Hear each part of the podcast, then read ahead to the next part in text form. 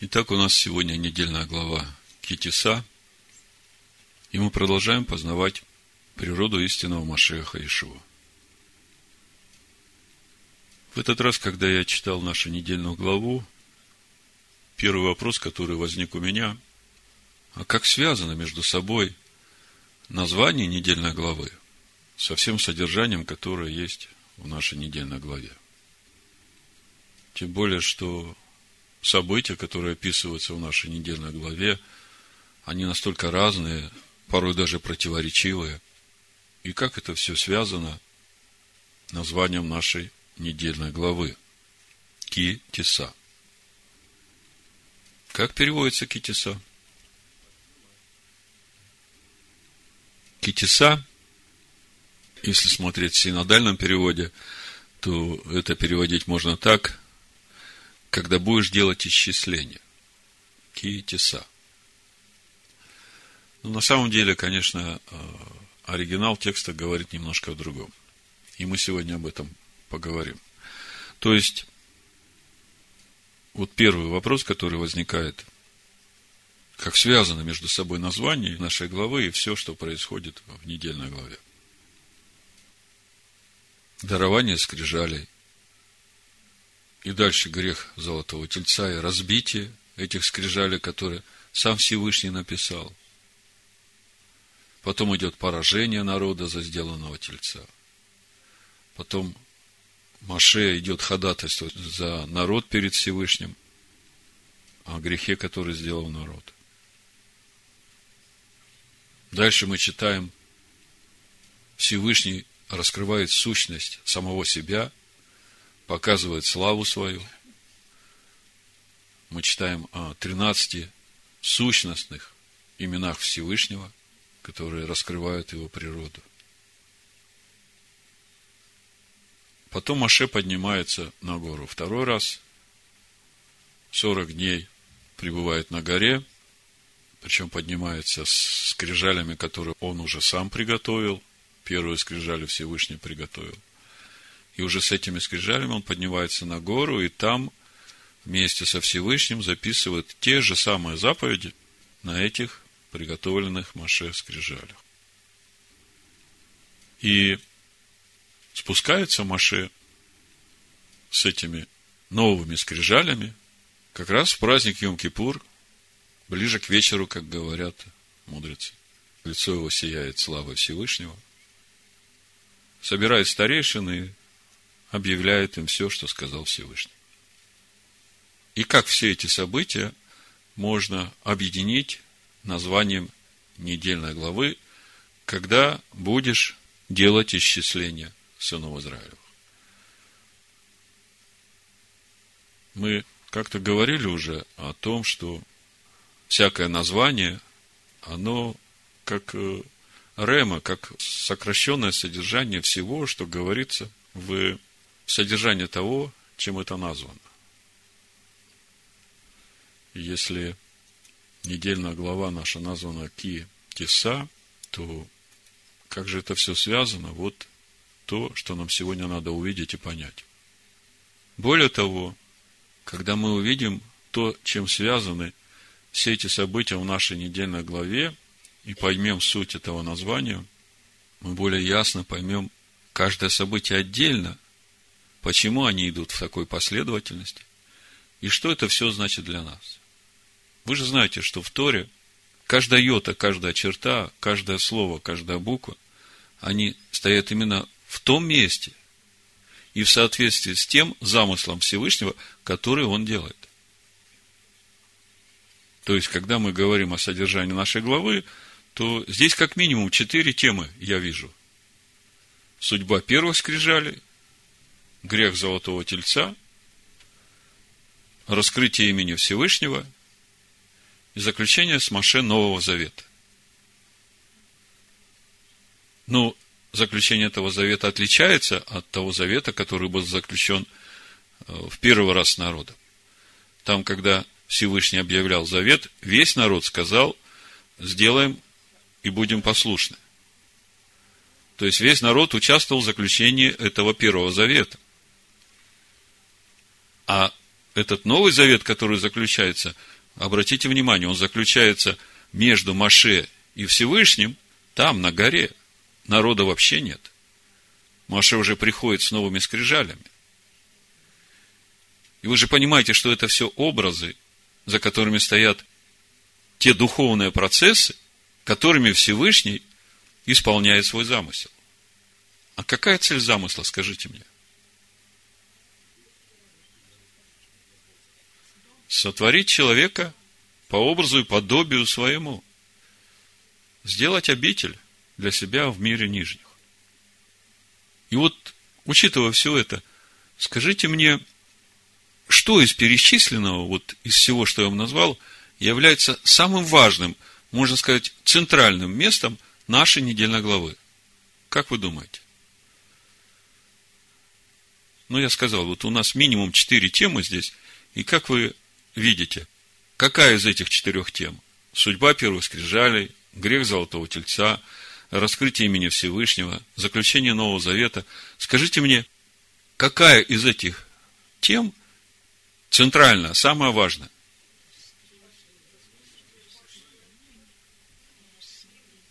Раскрытие имени. Очень правильно.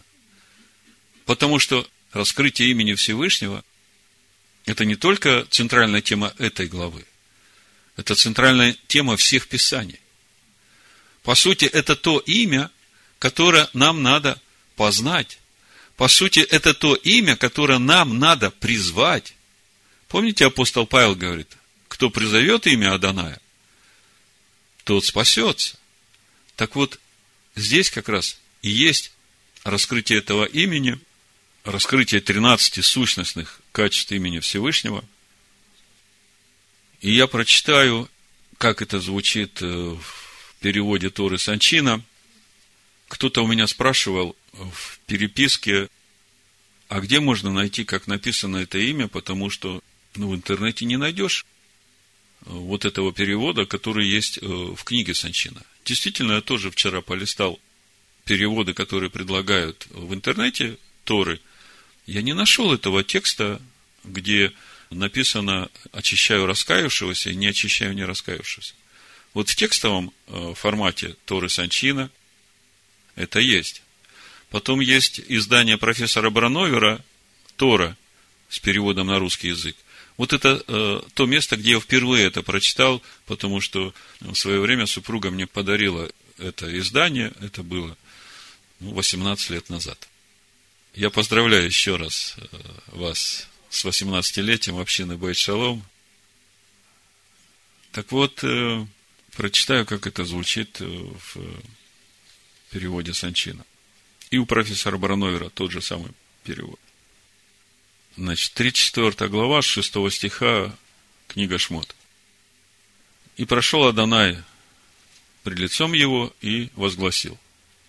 Адонай, Адонай, всесильный и милостивый, и милосердный, и долготерпеливый, тот, чьи любовь и справедливость безмерны, помнящий добрые дела отцов для тысяч поколений их потомков, прощающий грех и непокорность и заблуждение – и очищающий раскаявшегося, и не очищающий не раскаявшегося.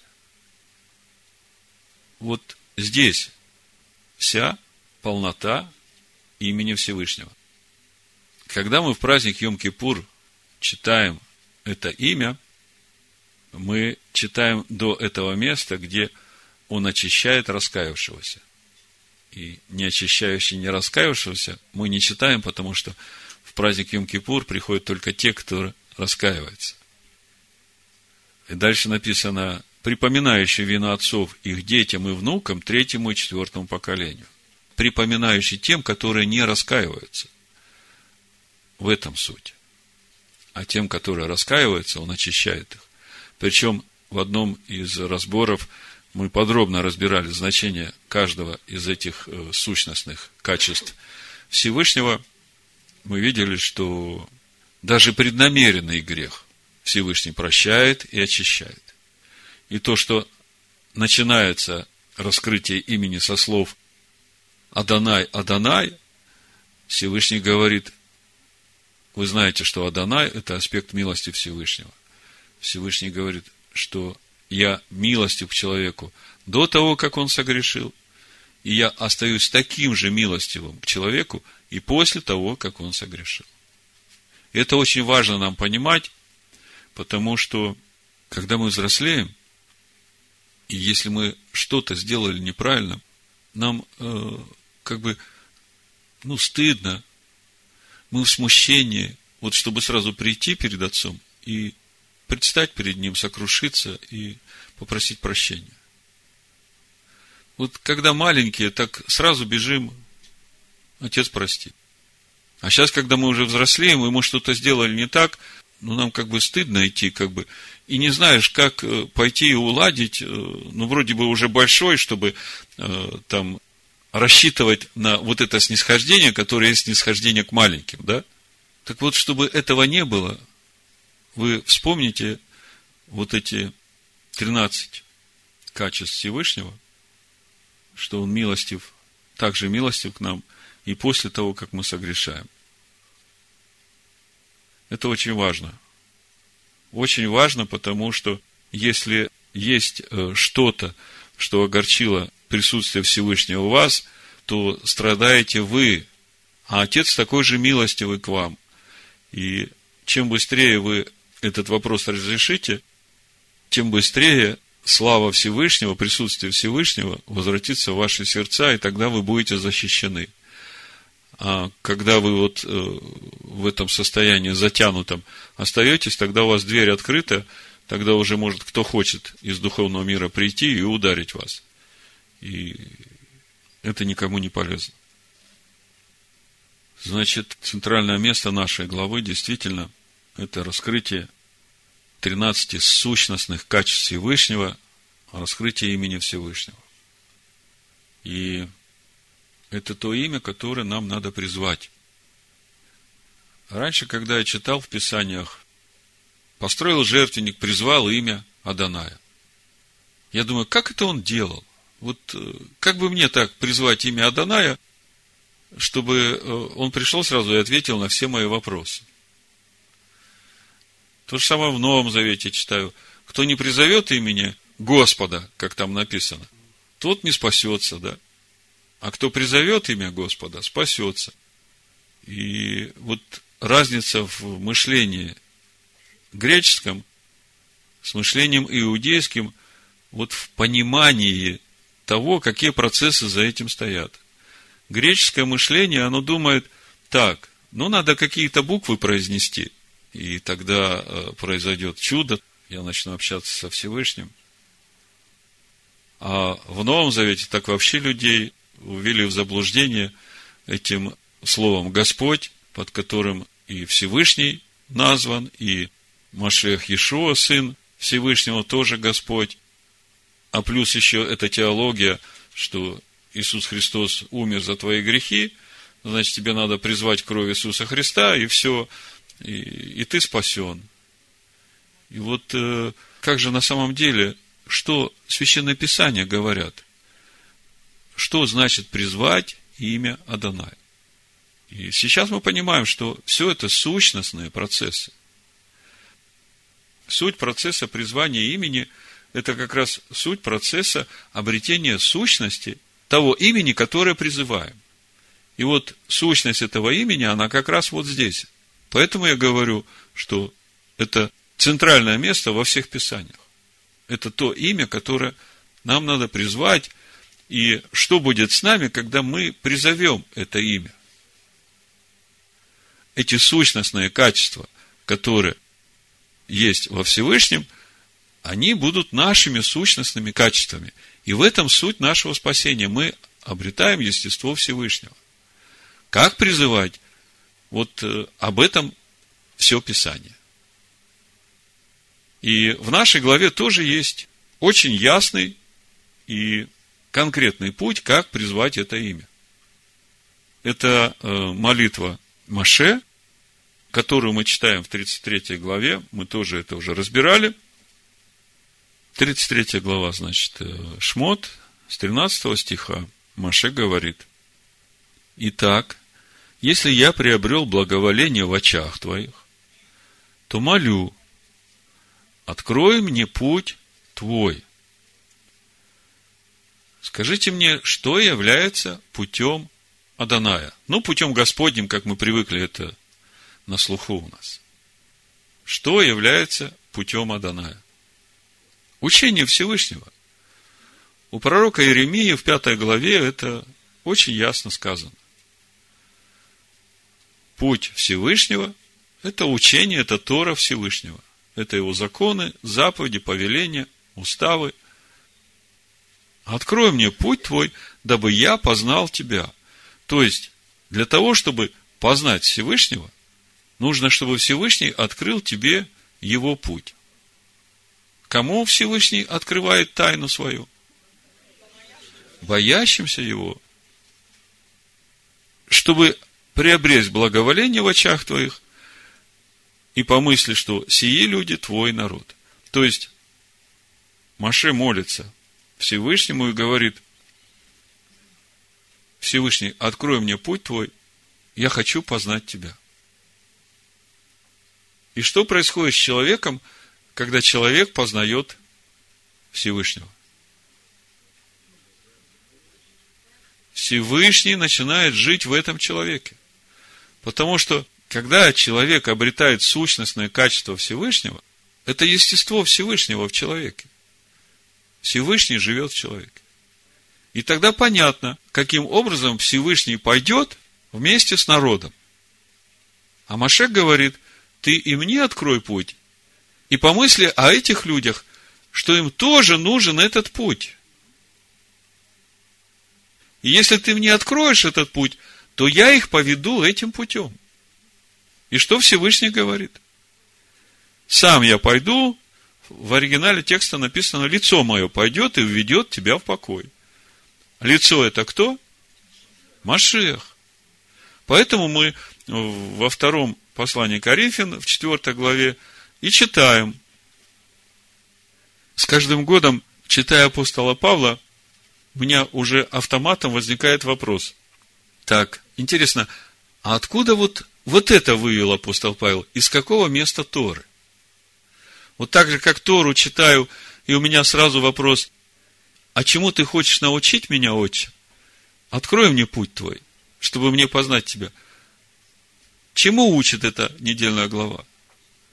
Также, читая Павла, каждый раз, как фиксирую какую-то мысль, я э, сразу спрашиваю, а откуда апостол Павел это вывел? Где об этом написано в Торе или пророках? Потому что апостолы ничего не говорят из того, чего не было сказано в Торе или пророках. Помните, как фундамент строится? есть краеугольный камень, который в угол основания Дома Божьего закладывается. А все остальные камни – это пророки, через которые Машея говорит, но ни один из них не выходит за пределы краеугольного камня ни по высоте, ни по широте. Если он где-то вышел, значит, он что-то не то говорит. Так вот, смотрите, Павел в 4 главе 2 Коринфян говорит, 6 стиха. «Потому что Всевышний – повелевший из тьмы воссиять свету. Но это я знаю, где Всевышний говорил. Это первая глава Барышит. Озарил наши сердца, дабы просветить нас познанием славы Всевышнего в лице Амашеха Иешуа. Дабы просветить нас познанием славы Всевышнего в лице Амашеха Иешуа. Мы читаем нашу недельную главу. Всевышний Маше говорит – лицо мое пойдет перед тобой и введет тебя в покой. А что значит войти в покой? Ну, когда наша душа входит в покой? Когда мы обретаем естество Всевышнего. Это значит, э, уже умерли для себя и дали место Слову Всевышнего в себе. И тогда уже страсти не кипят, тогда уже покой. И теперь понятно, как это происходит. Апостол Павел просто расшифровывает, каким образом Всевышний будет Маше вводить в покой.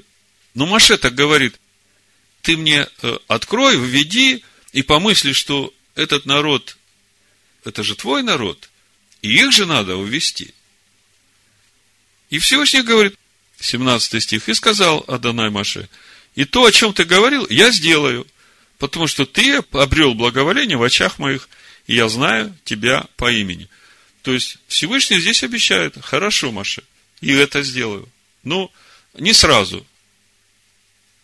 И я понимаю, что когда читаю Павла послание Галатам, закон дан после, по причине преступлений, до времени пришествия семени.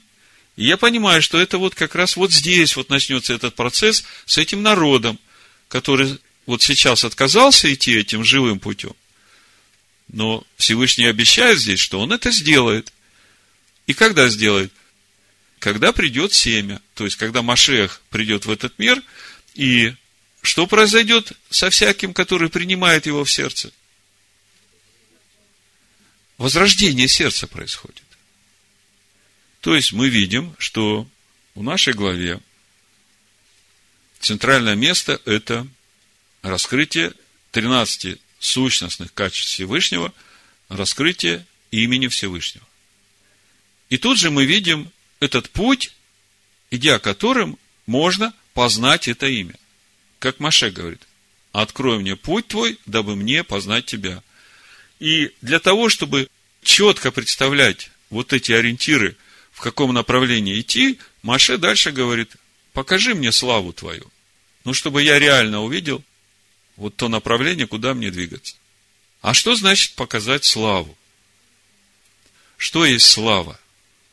Слава – это видимое, в духовном мире видимое отображение сущности того, кому принадлежит эта слава. То есть, вот то содержание имени, оно и определяет славу, которым сияет тот, который несет это имя. Ну, чтобы это легко понять, я помню вам приводил пример о том, что каждый цветок имеет свой запах. И вот этот запах, это вот и есть, как бы духовно, вот это сияние славы этого цветка. И мы понимаем, что вот этот запах, он определяется именно содержанием этого цветка также и каждый из нас духовный цветок. И то, какую славу он являет, определяется именно мыслями его души, вот тем содержанием души человека, чем он живет. И вот по мере того, как уходит наше и приходит Всевышнего, более и более слава Всевышнего сияет на нас, и мы переходим из славы в славу, из силы в силу, так это все работает. В общем-то, вы это все знаете. Значит, теперь возвращаемся к нашему первому вопросу.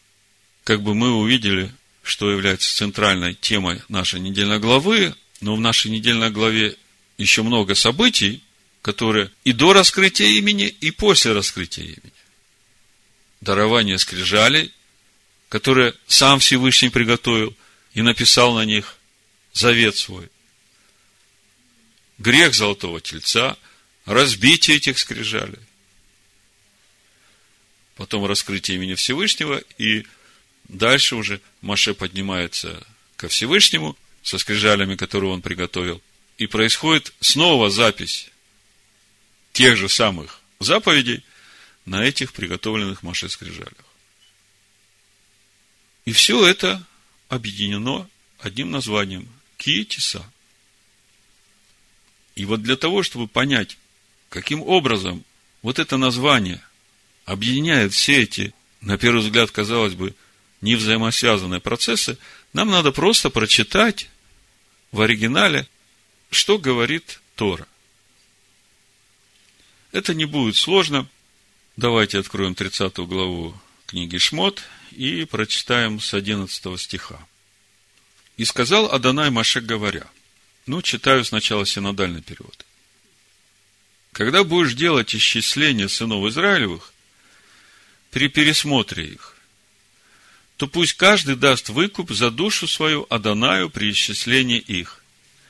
И не будет между ними язвы губительной при исчислении их. Ну, то есть, вот когда мы читаем, мы понимаем, ага, тут речь идет о полшекеля значит, речь идет о сборе денег. Ну и поскольку по головам не считали, а считали по полшекеля, то, значит, э, через это мы делаем вывод, что вот она, команда дана, и для нас в том числе, время приносить полшекеля.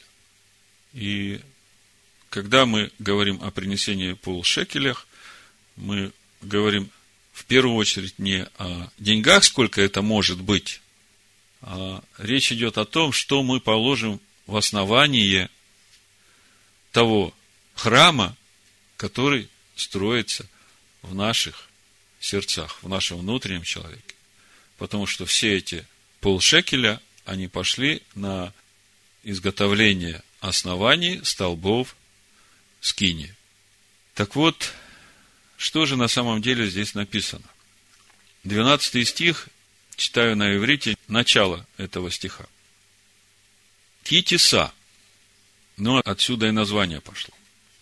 Ки тиса. Ки, когда тиса. От глагола насо.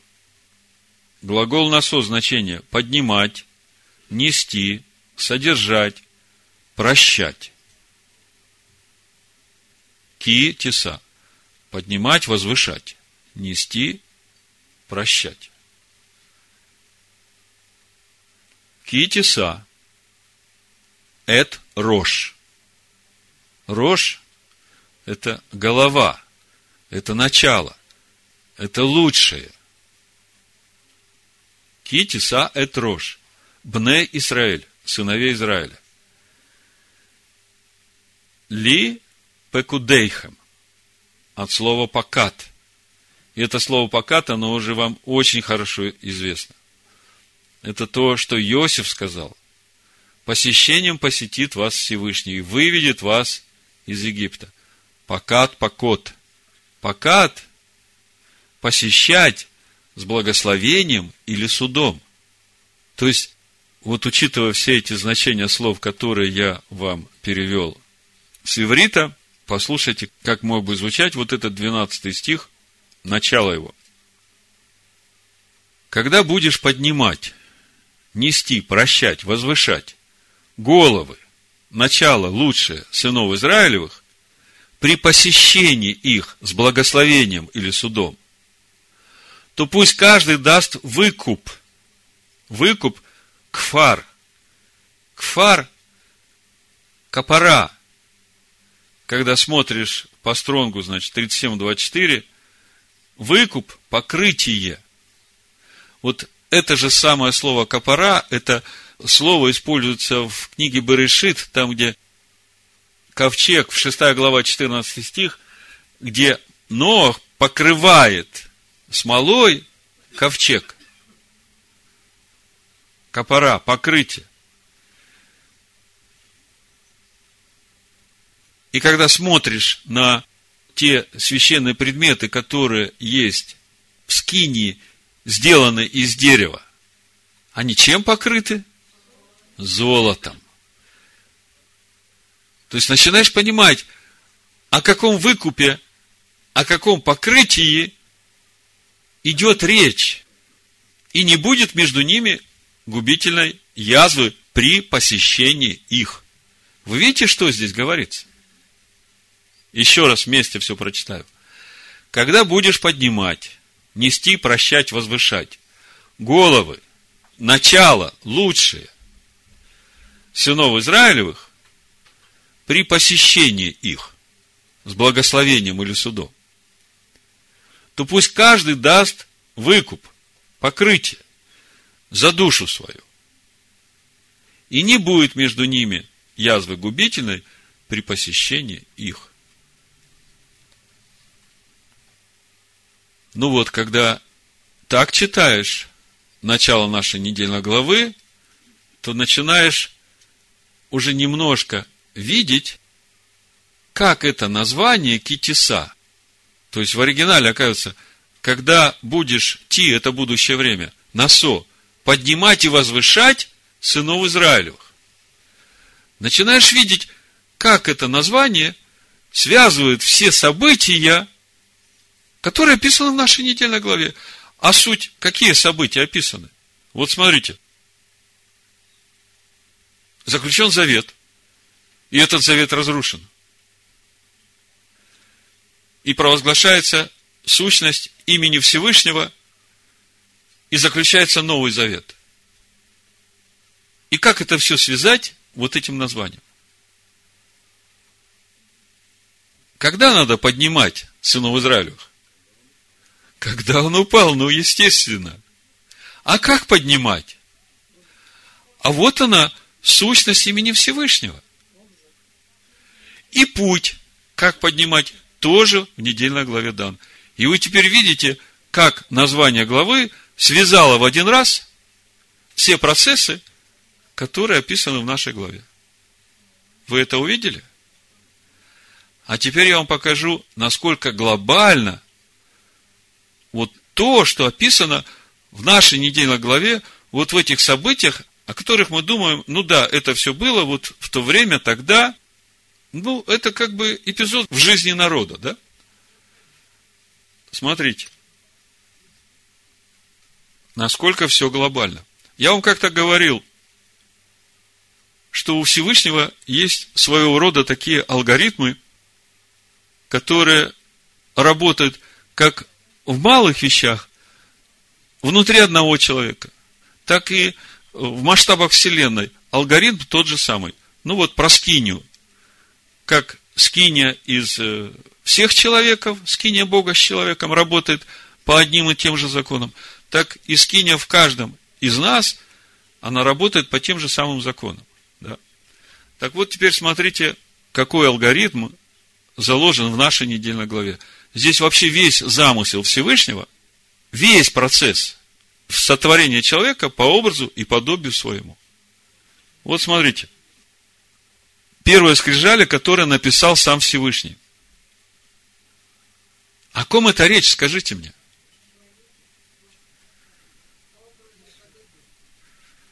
Это тот человек, первый человек, которого Всевышний сотворил по образу сына своего и ввел в Эдемский сад. Вдохнул в него дыхание жизни. Машиаха вдохнул. То есть, это тот первый человек, который от начала до конца творение рук Всевышнего. И скрижали он сделал, и записал на скрижалях все. Это первый Адам до грехопадения. Что происходит дальше? Разбитие скрижали. Каким образом? Через грехопадение Адама. Как только в стане народ сделал золотого тельца, слава Всевышнего ушла из стана. Вот она суть разбитых скрижалей. Смотрим, что дальше происходит. Маше начинает готовить новые скрижали. Всевышнему говорит, Маше, вот те скрижали, которые ты разбил, теперь ты приготовь вместо них новые. А как приготовить новые скрижали? Когда мы открываем послание евреям третью главу, мы читаем о Маше, что Маше верный служитель во всей скинии Бога с человеками. И он засвидетельствовал все, что нужно было засвидетельствовать народу Всевышнего. Что он засвидетельствовал? Он дал путь, которым идти, и показал, как идти этим путем, и показал результат, который должен быть, когда человек прошел этим путем. Это книга Дворим, когда уже Всевышний говорит через Маше все свое учение. Сейчас мы читаем о том, как Маше говорит, открой мне путь твой. И мы видим, что и книга Шмот, и книга Вайкра Левит, и книга Бамидбар в пустыне, мы все время читаем, Всевышний сказал Маше, Маше сказал народу. И шаг за шагом Всевышний говорит Маше, Маше говорит народу. Всевышний говорит Маше, Маше записывает в книгу. Книга Дворим мы читаем, Маше говорит, и мы видим, через уста Маше говорит Всевышний. И там уже мы не находим таких слов, как Всевышний сказал Маше, а Маше сказал народу. Вот это те свидетельства, которые дал Маше. Смотрите, мы хотели прочитать третью главу послания евреям, пятый стих. И Маше верен во всем доме его, как служитель. Кто-то говорит, нам Моисей не нужен. Это Ветхий Завет. А автор послания евреям говорит, Маше верен во всем доме его, а дом его мы, как служитель, для засвидетельствования того, что надлежало возвестить. А что надлежало возвестить? Всевышний говорит Маше, Маше, давай, готовь новые скрижали, и поднимайся ко мне. И есть целая проповедь, где мы разбирали, кто же на самом деле написал заповеди на скрижалях. В одном месте читаем, Маше написал, в другом месте читаем, Всевышний написал. Так кто же в конце концов написал? Человек вместе со Всевышним.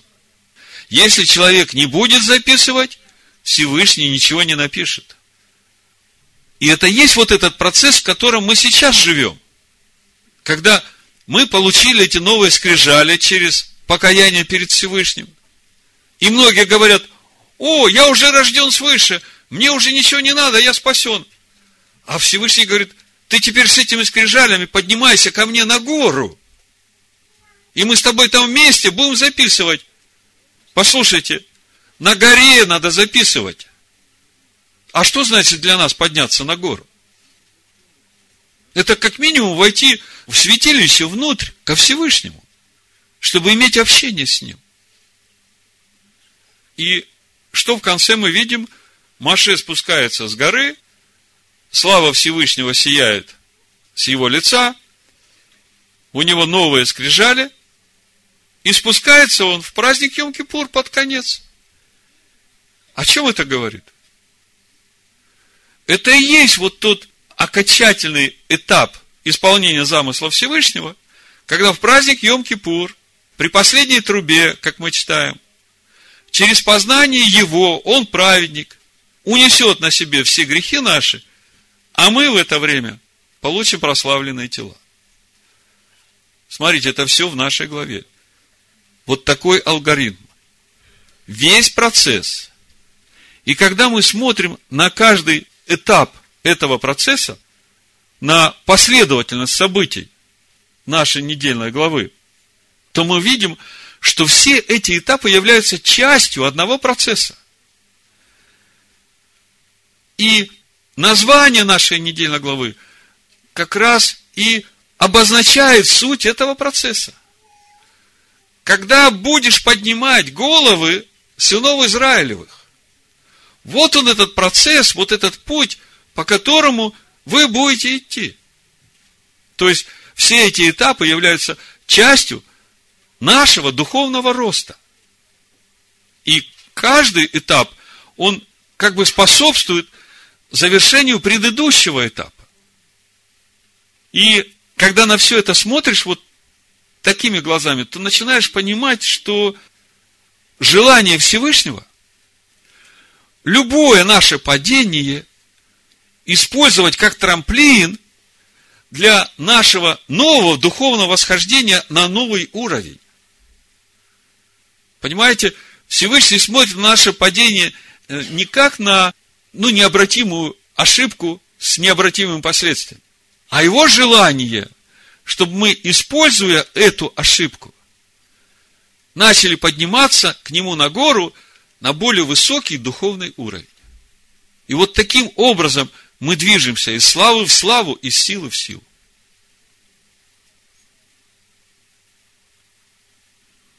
Но тут я мог бы и остановиться.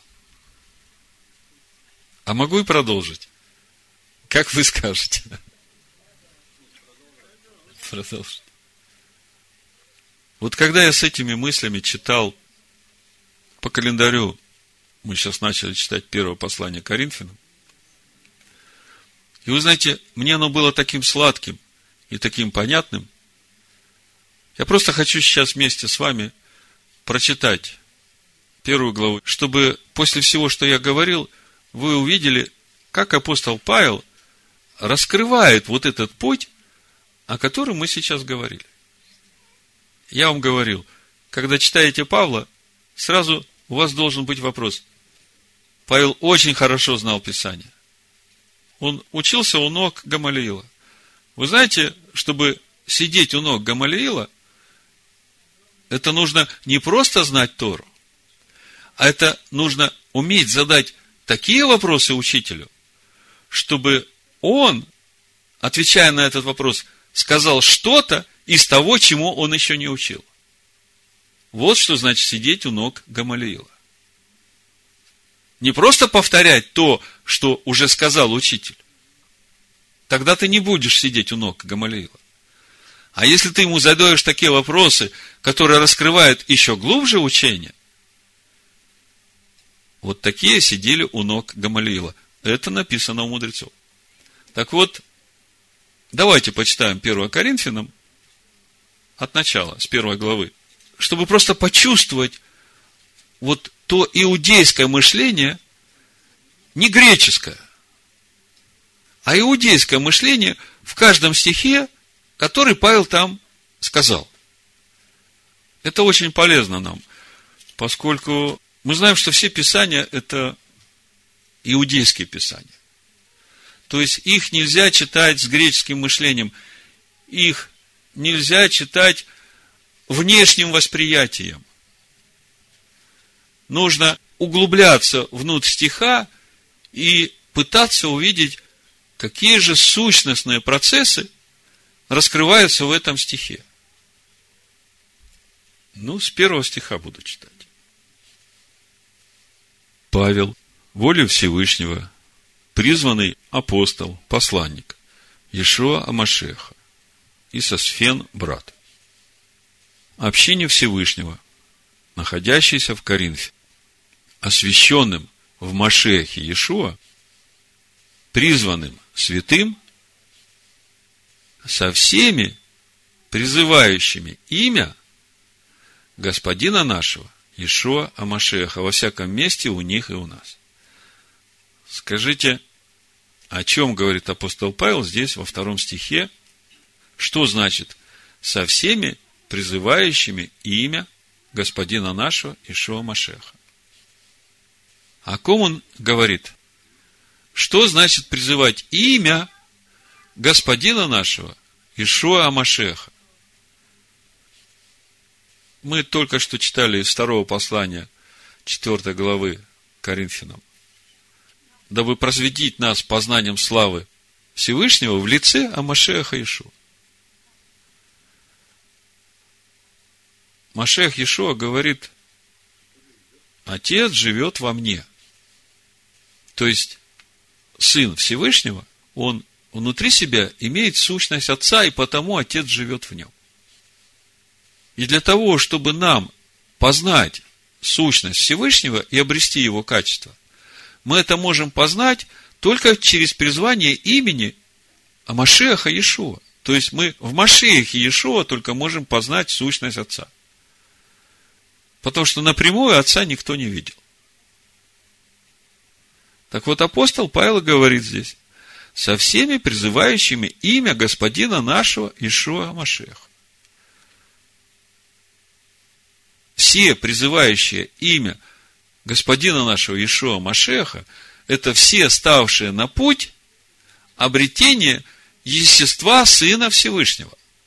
Совершение себя по образу и подобию Его. Благодать вам и мир – от всесильного Отца нашего и Господина нашего Ишуа Амашех. Непрестанно благодарю всесильного моего за вас. Ради благодати всесильного, дарованной вам в Машехе Иешуа. Вот здесь уже можно сразу увидеть, что есть вот эта благодать всесильного – даровано нам в Машехе Иешуа. Вернее, не что, а кто есть эта благодать всесильного, дарованная нам в Машехе Иешуа. Это и есть естество Всевышнего. Благодать всесильного – это и есть естество Всевышнего, которое раскрывается нам в Машеяхе Иешуа. Как мы читаем у Иоанна, от полноты его все мы получили благодать на благодать.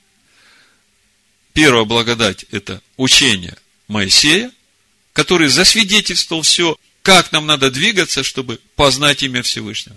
А вторая благодать – это Машех Ешо, который умер за нас, взяв на себя наши грехи, чтобы нам получить эти новые скрижали, обновленные, живые, на которых теперь мы вместе со Всевышним в Машеях Ишу записываем эти же заповеди. Ради благодати Всевышнего, дарованной нам в Машеях Иешуа, потому что в нем, в Машеях Иешуа, вы обогатились всем, и всяким словом, и всяким познанием. Ибо свидетельство Машеха утвердилось в вас. Кто есть свидетельство Машеха? Когда мы являемся свидетелями Машеха, мы являем славу Отца. Свидетельство Машеха утвердилось в вас. Так что вы не имеете недостатка ни в каком даровании, ожидая явления Господина нашего, Иешуа Машеха, который и утвердит вас до конца, чтобы вам быть неповинными в день Господина нашего Ишуа Машеха, это то, о чем мы только что говорили. В праздник Йом-Кипур с новыми скрижалями, и все наши недостатки, которые еще были у нас, все познавшие его, он берет эти недостатки, уносит, и мы обретаем вот эту полноту. Утвердит нас до конца, чтобы нам быть неповинными в день Господина нашего Ишуа Машеха. Через познание Его Он праведник, оправдает многих, и грехи их на себе понесет. Исайя, 53 глава, 11 стих. До этого места все понятно? Читаем дальше. Верен Всевышний, которым мы призваны в общение Сына Его, Ишуа Машеха, Господина нашего. То есть Всевышний призвал нас в общение со Всевышним в Сыне. Умоляю вас, братья, именем Господина нашего Ишуа Машеха. Послушайте. Чем умоляет нас?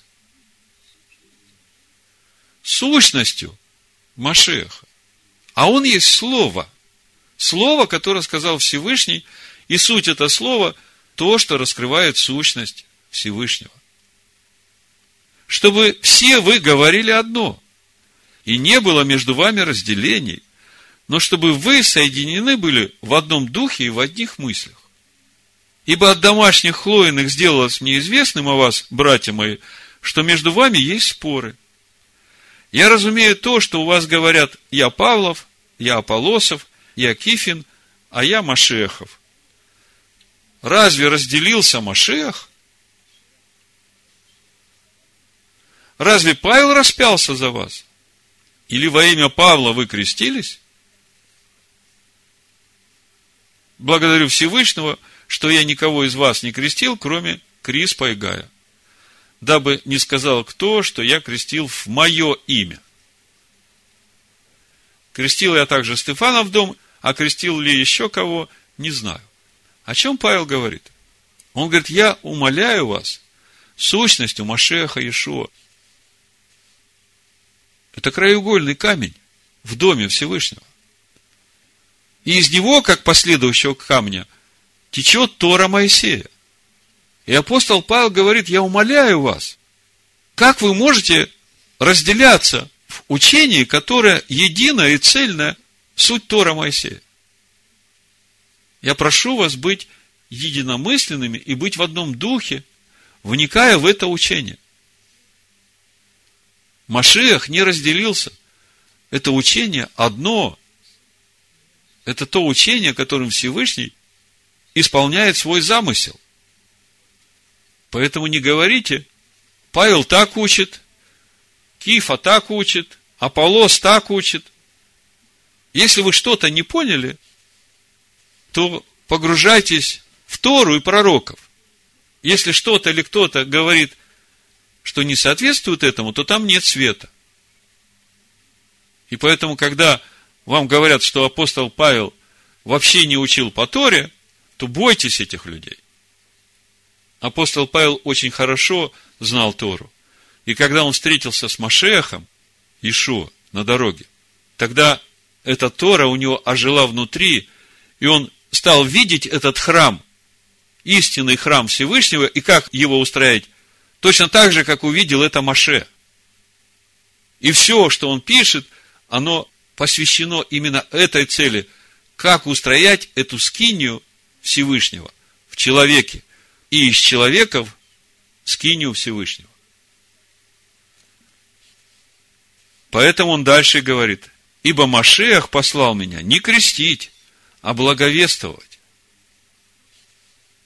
В чем суть благой вести? Весть о царстве Всевышнего. Радостная весть о царстве Всевышнего. В чем суть этой радостной вести? Это законы, по которым живет это царство. И Машех Ешуа говорит, приблизилось к вам царство. Кто послушает меня, кто научится от меня, я кроток и смирен перед Словом Всевышним, тот найдет покой своей душе, тот обретет это царство. Ибо Машех послал меня не крестить, а благовествовать не в премудрости слова, чтобы не упразднить креста Машех. И вот здесь очень важно понять, о чем говорит апостол Павел. Говорит ли он о той стойке, на которой был прибит сам Иешуа, или же он говорит о той стойке казни, о которой Иешуа говорит своим ученикам, когда он еще не был прибит.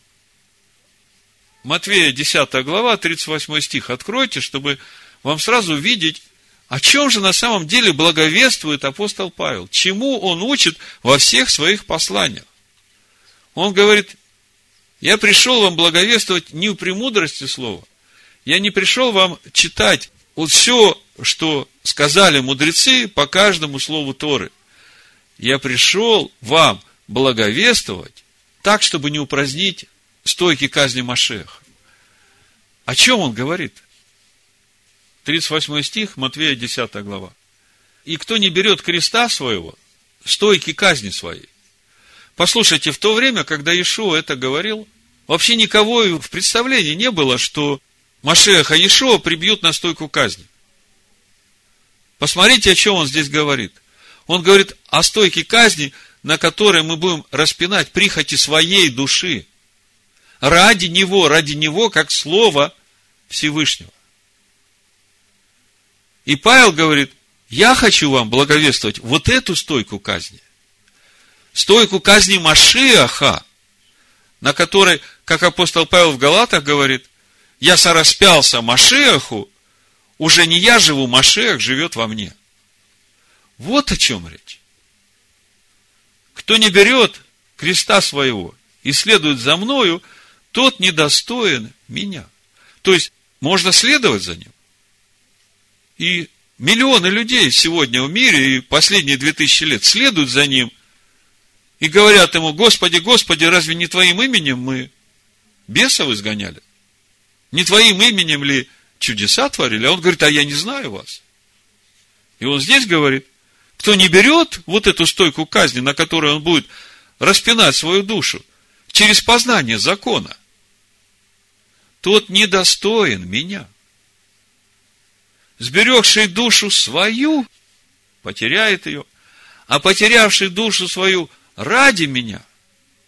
То есть он не требует от нас, чтобы мы сделали самоубийство. Он требует от нас того, чтобы мы отказались от прихоти своей души и приняли туда его желания и хотения. Потерявший душу свою ради меня, сбережет ее. Вот о чем Павел говорит. Машех послал меня благовествовать не в премудрости слова, чтобы не упразднить стойки казни Машеха. И вот теперь понятно следующий стих, что он говорит. Ибо слово о стойке казни для погибающих юродство есть. А для нас, спасаемых, сила Божия. Скажите, как связана сила Божия со стойкой казни Машеха? Да все очень просто. Когда я на этой стойкой казни распинаю себя для того, чтобы дать место в себе Слову Божьему, тогда Бог в этом слове начинает жить во мне. Вот откуда сила приходит. Сила Божия во мне через меня, когда не я живу, а Машиах живет во мне. А для погибающих это юродство. Они говорят, живем один раз, надо взять от жизни в этом мире все, что ты желаешь. А ты мне предлагаешь от всего этого отказаться. Каждый человек выбирает. И вот дальше. Очень важно то, что дальше. Наверняка у каждого из вас возникали вопросы. А почему Машех Иешуа избрал себе в ученики, ну, таких простых людей, не знающих Писания, ну, амгарец, люди земли. Ам гарец. Ам – народ, га арец – этой земли. Почему он не избрал себе таких мудрецов Торы, как ну, вот апостол Павла одного взял. Ну, как были книжники, у него же много там книжников приходили, вопросы задавали. Одному он даже сказал, недалеко от тебя Царство Божие. Почему он взял таких простых людей? Не возникал такой вопрос? Хорошо. Давайте будем идти дальше, и потом вы сами увидите ответ на этот вопрос. В общем-то, здесь то, что дальше пишет апостол Павел в первой главе, там уже есть ответ на этот вопрос. Сейчас мы будем это читать. Но наверняка у многих из вас этот вопрос возникал. И он и сегодня имеет очень важное значение. Нам надо понять, о чем здесь апостол Павел говорит. Еще такие мысли могут приходить. Вот человек стал на этот путь, он как бы живет в этом мире, и он смотрит в этом мире на людей, и у него у самого вызывают уважение те люди, которые чего-то достигают в этом мире. Успешные в этом мире, так скажем. Люди, которые чего-то достигли в своей жизни. И возникает вопрос, как бы, тут амгарец, никакого вида, никаких достижений. А тут разумные люди, успешные, чего-то достигшие. И как мне? Какие приоритеты в моей жизни должны быть? Что же самое важное для меня в моей жизни? Или же, познавая Бога, стремиться к тому, чтобы чего-то достичь в этой жизни и сделать себе имя, или же речь идет о чем-то другом, более важном чего я еще не могу пощупать руками. Так вот, Павел здесь дает нам ответы. Давайте прочитаем и попробуем увидеть здесь ответ на эти вопросы. Увидеть, что же самое важное для Всевышнего в человеке. Какой главный приоритет в его жизни? Ишуа говорит, какая польза тебе приобрести весь мир, а душе своей навредить? А когда читаю э, разговор Иешуа с э, сатаном, ну, когда он вышел из пустыни, так тот вообще говорит, поклонись мне. Как он там говорит, вся власть и вся слава в этом мире дана мне, и я кому хочу и даю. Вот в этом контексте насчет власти и славы, да, вы посмотрите, Лука 4 глава, 6 стих написано, и сказал ему дьявол, тебе дам власть, Видите? Власть. Над всеми семи царствами. И славу их. А слава это и есть вот эти достижения человеческие. ибо она предана мне, и кому хочу, тому даю ее. Итак, если ты поклонишься мне, то все будет твое. Тогда вопрос. А какой же главный приоритет в моей жизни? Тут амгарец, тут люди чего-то достигшие. И мне как бы приятней общаться с теми, которые чего-то достигли в своей жизни.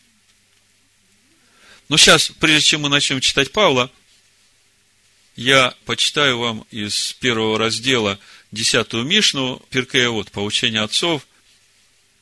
Просто вот э, недавно Всевышний дал мне это местописание в контексте моего разговора с сыном. Я ему сфотографировал, отправил это место, я говорю, сынок, поразмышляй. И весь вопрос в том, какие же ты поставишь себе цели, приоритеты, чего ты будешь достигать в своей жизни. Вот посмотрите, Шамай говорит – возлюби труд, возненавидь властвовать над людьми. И не стремись к сближению сильными мира сего. И дальше комментарий. Труд как средство удовлетворения физических потребностей человека обеспечит ему пропитание и здоровье. Таким образом, возлюби труд – это утверждение, которое имеет прямое отношение к цели жизни, ибо это жизненно важно для любой осмысленной деятельности. Однако труд – это средство жизни, но не ее сама цель. Жизнь человека наполняется смыслом не только благодаря труду, и весь запас жизненной энергии не следует отдавать только работе возненавидь власть, ставящую тебя в положение начальника. Ишуа то же самое говорит. Хочешь быть большим, будь слугой всем. Будучи хозяином положения, человек склонен к тому, чтобы начать манипулировать подчиненными в своих целях. Начальник бывает настолько захвачен необходимостью постоянно добиваться успеха, что его жизнь теряет много важных аспектов и фактически проходит мимо. Облеченный властью человек привыкает к своему высокому положению и вынужден искать сближение с теми, кто занимает еще более привилегированное положение. Стоит только поддаться этому, как уже невозможно остановиться. Стремление ко все более высокой ступени – становится необратимым. Не позволяй себе попасть в эту ловушку. Не стремись к сближению с сильными мира сего. Отношения в высших кругах вопиюще искусственные. Главное там не учение. Главное там не самосовершенствование а принадлежность к высшим кругам. То есть Торы и стремление к самосовершенствованию там не в почете. Ну и понятно. Мы только что у Луки читали. Почему? Жизненная, истинная перспектива открывается не перед тем, кто общается с людьми, скрывающими за высоким положением свое истинное лицо. Труд и те, кто трудится – вот сфера жизни и окружения, где можно действительно выразить себя. Но труд – это только средство жизни, но не главная цель жизни. Ну хорошо, это как бы короткое отступление, а теперь возвращаемся к первой главе апостола Павла. Слово о кресте, 18 стих мы остановились, для погибающих юродство есть. А для нас, спасаемых, сила Божия. Когда я умираю для себя, для того, чтобы Машех жил во мне, вот здесь я обретаю силу Божию. Ибо написано, погублю мудрость мудрецов и разум разумных отвергну. Почему так написано? Потому что можно много знать в своем уме, быть хорошим рассказчиком.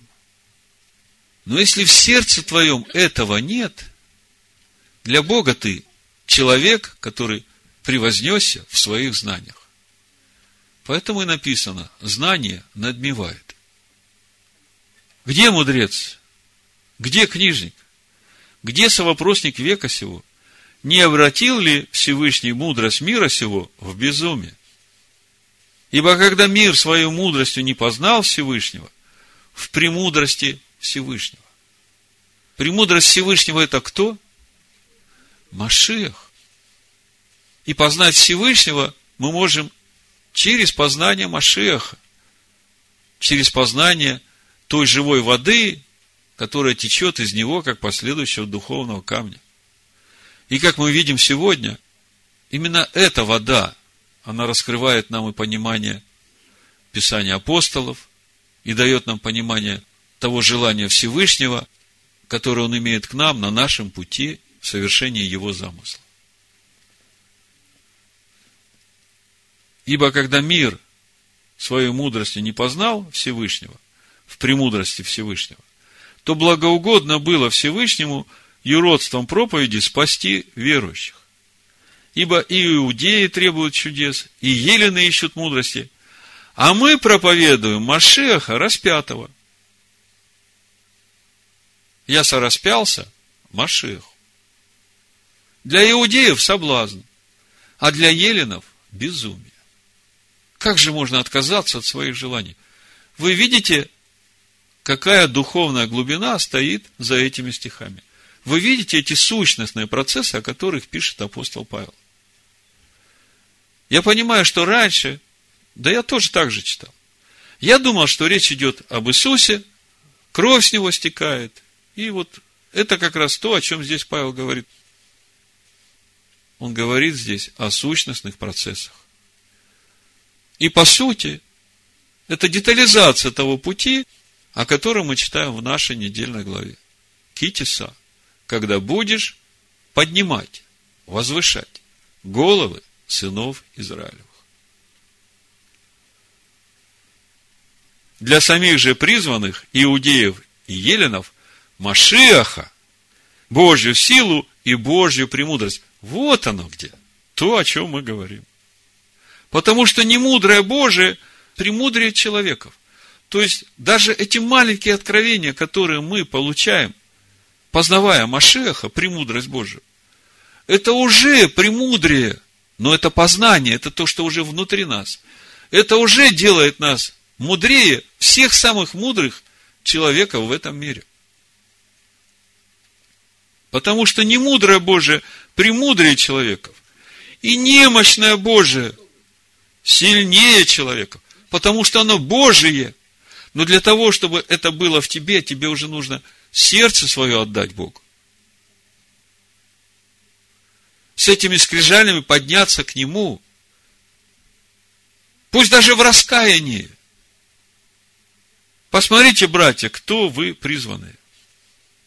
Немного из вас мудрых по плоти, немного сильных, немного благородных. Но Всевышний избрал не мудрое мира, чтобы посрамить мудрых, и немощное мира избрал Всевышний, чтобы посрамить сильное. И незнатное мира, и уничиженное, и ничего не значащее избрал Всевышний, чтобы упразднить значащее.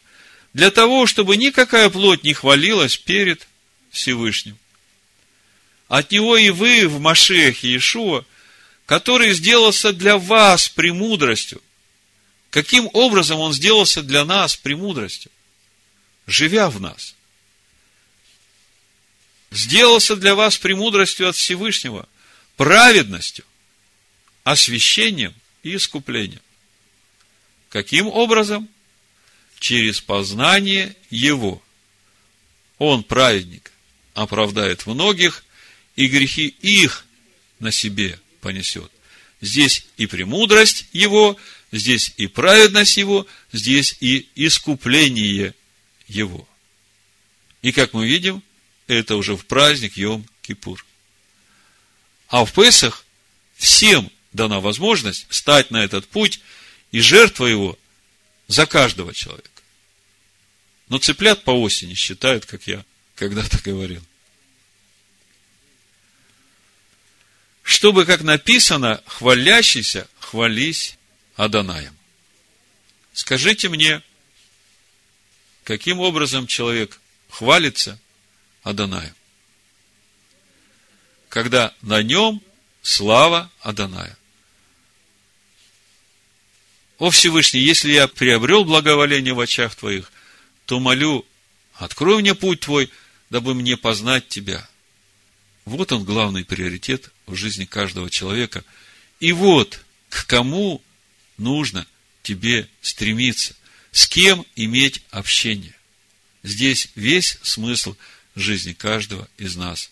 Пусть Всевышний благословит нас на этом пути. Вы меня, Машеха Иешуа. Амин. Амин. Амин. Амин. Амин. Амин. Амин. Amen.